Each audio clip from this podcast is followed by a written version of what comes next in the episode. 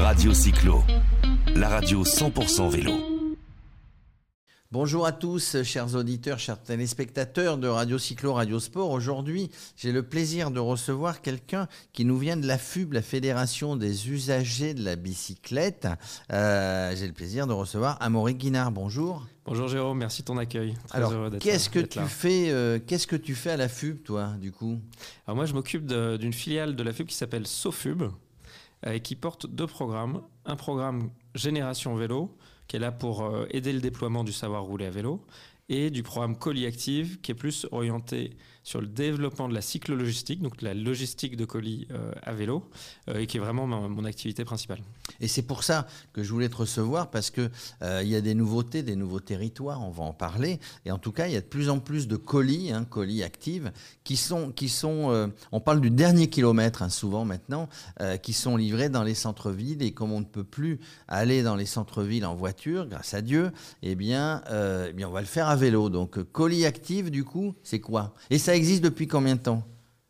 Donc, Colis Active, c'était une initiative euh, proposée au ministère de la Transition écologique fin 2019, ou plutôt un projet de, programme euh, visant à inciter les chargeurs, donc les, transporteurs, les commissionnaires de transport et autres, à confier plus de flux à la cyclo-logistique. Parce que euh, la cyclo-logistique ça a pas mal de vertus, notamment la vertu d'être décongestionnante. C'est-à-dire que quand en zone à faible émission, donc dans des zones où il y a des problématiques de santé publique fort euh, liées à la qualité de l'air, on parle de 40 000 morts euh, régulièrement par an, mais c'est aussi énormément de maladies euh, respiratoires chroniques, on se dit bah, comment est-ce qu'on peut réduire la pollution?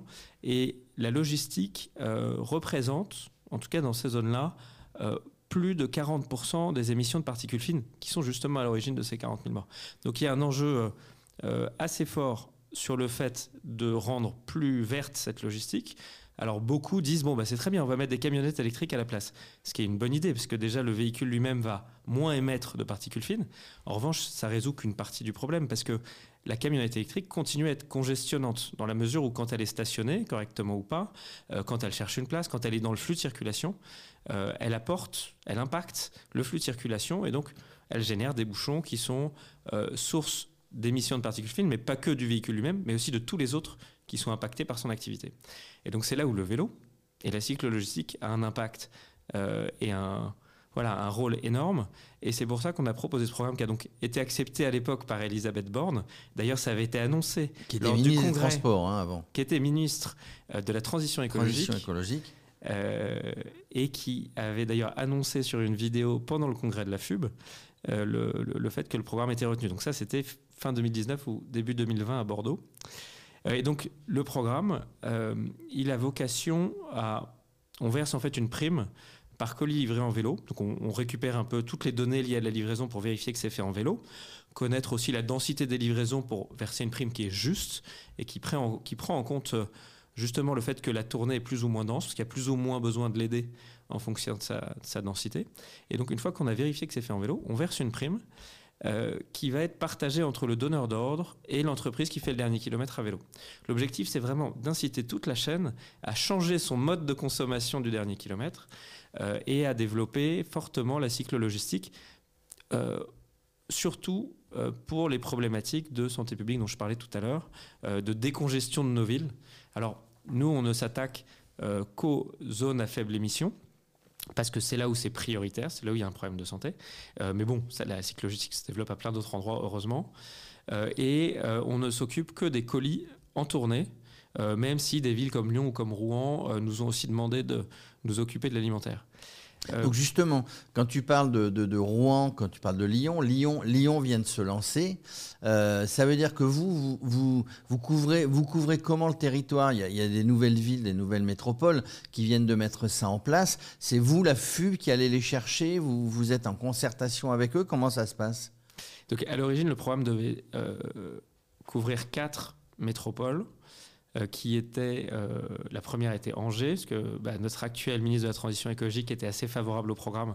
L'ancien maire, d'Angers. Voilà, l'ancien maire d'Angers. Euh, donc c'était assez, assez naturel qu'Angers fasse partie du, des quatre.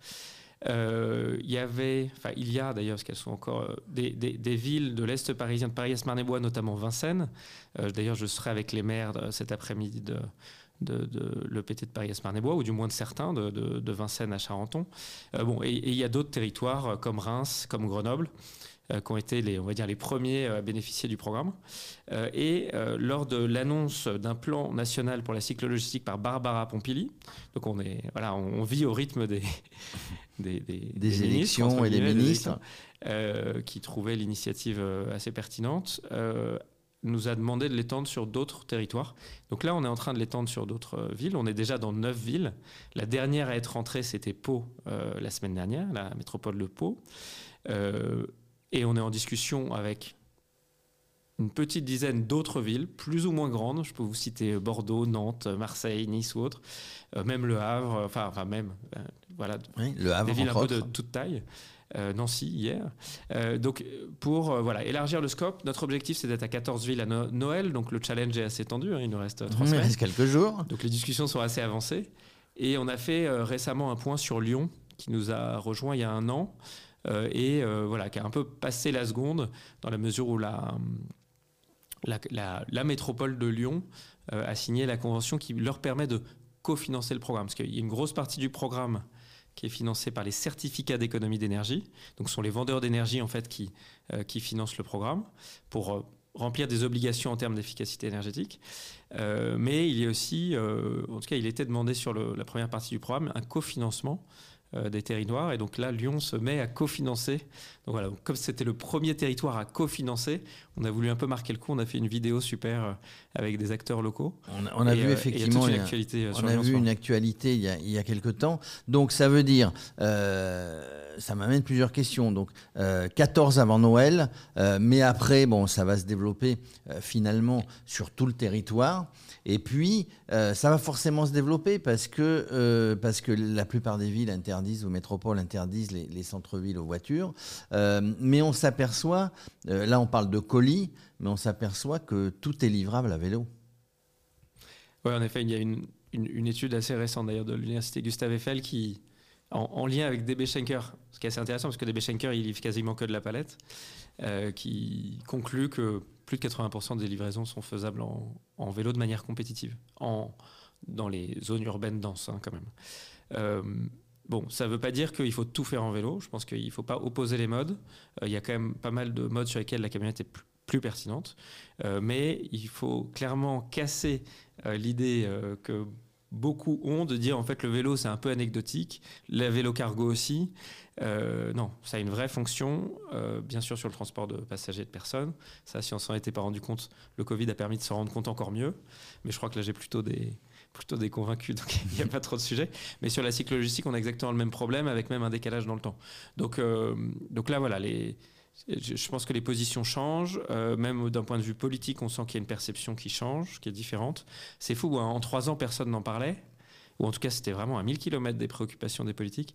Euh, aujourd'hui, voilà, il n'y a, plus trop de sujets. Ce n'est pas encore une évidence partout, mais c'est de plus en plus, de plus en plus demandé. Alors malheureusement, on n'aura pas le budget pour aller partout. donc on va se limiter à ces 14 villes. Et là, on les accompagne jusqu'en 2025. Euh, pour euh, donc passer la seconde sur la cyclo-logistique, permettre à la cyclo-logistique de prendre une part modale importante euh, sur le dernier kilomètre de, de, colline. Mais on peut imaginer que si ça fonctionne bien, ce qui a, ce qui a l'air d'être le cas finalement, des, budgets, des budgets seront débloqués. Alors on n'est pas là pour faire de la politique fiction, mais euh, on sait. Et, si on va un petit peu plus loin, donc là, là, là on parle dans, dans ce programme de, du, colis, euh, du colis livré, mais on, voit que de plus en plus de métiers utilisent le vélo. Il y a, il y a, il y a une association que, vous connaissez forcément à la FUB qui s'appelle euh, les, boîtes à vélo, euh, qui a été créée par une, artisan plombier à Nantes. Euh, elle a sept ou il y avait eu le congrès l'an dernier à Nantes où il y a six ou sept plombiers. Il y a tous les métiers en fait qui peuvent faire vélo. On, on a vu l'autre jour sur tous les réseaux sociaux à l'actualité qu'il y avait, qu'il y avait une femme qui avait créé un un, corbillard à vélo, donc ça a fait l'actualité sur plein de réseaux sociaux. Tout ça pour dire que euh, tous les métiers peuvent utiliser vélo, euh, les, plombiers, les, euh, les, électriciens, les livreurs évidemment. Qu'est-ce qu'on avait aussi les, les, les, gens qui entretiennent les jardins, etc. Donc il n'y a, y a, y a, y a, pas de limite, c'est ça que je voulais dire. Il n'y a rien qui nous arrête. Et c'est intéressant que vous parliez des boîtes à vélo parce que nous, on travaille main dans la main avec eux, surtout qu'ils viennent de lancer euh, la fédération professionnelle de la cyclo-logistique, qui est justement là pour euh, essayer de, fédérer euh, tous ces acteurs cyclo-logisticiens et aussi qu'ils aient une voix qui porte plus auprès des acteurs publics. et Olivier Giraud, son, son nouveau président, est président lui-même de Tout en Vélo, qui lui-même est un cyclologisticien. Donc au-delà de tous les métiers, les boîtes à vélo, c'est avant tout fondé par des cyclologisticiens et des professionnels à vélo que vous avez cités très bien, euh, auxquels nous on ne s'adresse pas, euh, mais, euh, mais, mais, les boîtes à vélo, oui, c'est vraiment une association qui... C'est une association qui marche bien, qui est dynamique. Mais vraiment, moi j'ai pu découvrir pendant ce, pendant ce congrès qu'on pouvait faire, euh, alors on est au-delà du, vélo taf, hein, on ne parle pas du vélo taf, mais euh, que vraiment quasiment tous les métiers, on, voit d'ailleurs par exemple dans d'autres pays comme le, comme le Canada, il y a beaucoup de déménagements qui se font, euh, alors là-bas c'est traditionnellement le 1er juillet, je ne sais pas pourquoi tout le monde déménage le 1er juillet, mais on voit des déménagements avec sur la remorque un piano, des matelas, etc. Donc encore une fois, j'insiste, mais on ne s'interdit plus rien avec le vélo. Donc, euh, c'est à fond, euh, à fond. Et, vraiment, ce, colis actif dont on voulait parler aujourd'hui, eh bien, c'est euh, vraiment c'est l'expérimentation. Hein. Bon, 14, 14 communes ou 14 métropoles. Mais bon, moi, je suis vraiment sûr qu'avant 2025, puisque tu disais que le programme allait jusqu'à 2025, bah, ça, ça, va vraiment continuer, quoi. On bah, nous, on le souhaite, passer. Euh, on le souhaite. Là, on a un petit objectif de 17 millions de colis en vélo, ce qui est déjà conséquent à gérer. Enfin, assez ambitieux, mais on, va y arriver d'ici 2025. Euh, en effet, si on peut l'étendre, même, vous voyez, il y a toute la partie ramasse, ramasse euh, toute la reverse logistique sur la logique déchets. on gagne beaucoup à avoir une meilleure collecte de proximité des déchets auprès des restaurateurs, mais pas que, pour mieux les valoriser, mieux les réemployer. Et la logistique urbaine en vélo euh, peut, euh, peut aussi couvrir cette, cette logique-là. C'est vrai que le vélo et son pouvoir décongestionnant euh, est vraiment extraordinaire et, et, vraiment rentre dans le, le, ouais rentre vraiment dans le oui, mais de, toute manière. être vraiment dans le jeu, quoi. Ouais, rentre, dans le jeu parce que parce qu'en plus, la plupart des centres-villes historiques ne sont pas adaptés de toute manière à la livraison par camionnette. Donc, euh, autant le faire vélo. Juste pour terminer, est-ce que euh, est-ce que les grandes sociétés de distribution, de logistique, comme alors on peut les citer, on s'en fiche, mais la Poste, euh, les DHL, les comment dirais-je, les Chronopost, etc., jouent le jeu, travaillent avec vous? Bah, il y a à chaque, à chaque euh, on va dire commissionnaire de transport ou, ou, acteur son, son credo. Euh, oui, il y a des acteurs qui jouent vraiment le jeu. On voit, ils nous demandent où est-ce qu'on va et ils essayent d'anticiper, de pousser la cycle logistique partout où Colis Active arrive.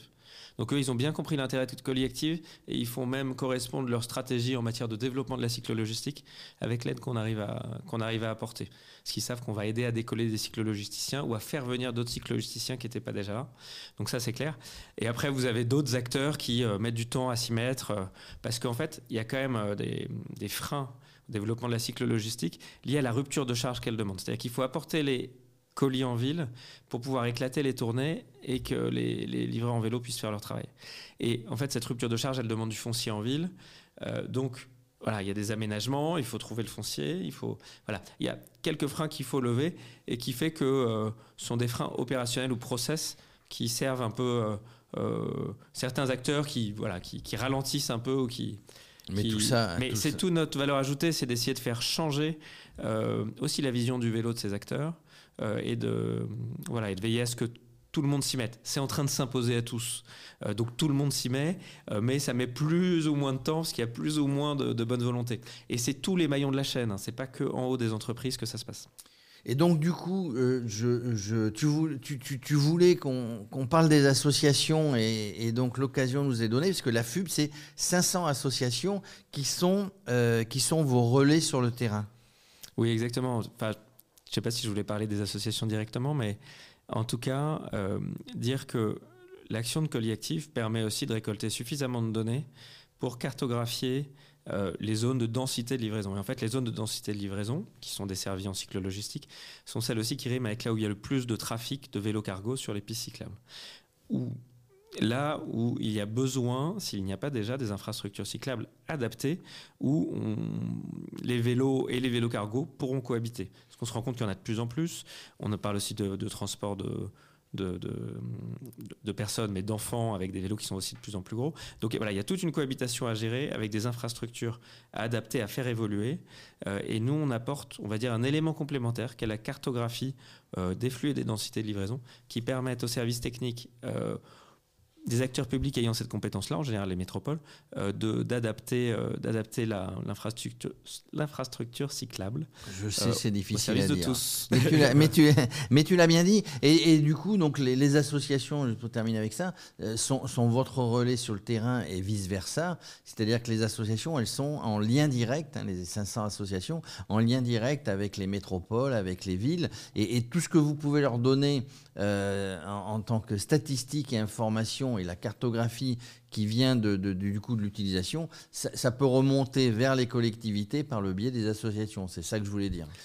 Aujourd'hui, on discute en direct avec les, les collectivités, mais je pense qu'en effet, ça peut appuyer les demandes des associations en faveur d'infrastructures cyclables plus adaptées. Juste pour conclure, euh, c'est bon, c'est tout bon pour l'industrie, euh, l'industrie du vélo cargo, hein, puisque euh, il y a beaucoup de marques françaises hein, là-dessus, et, forcément, bah, on, le voit, hein, ça se développe.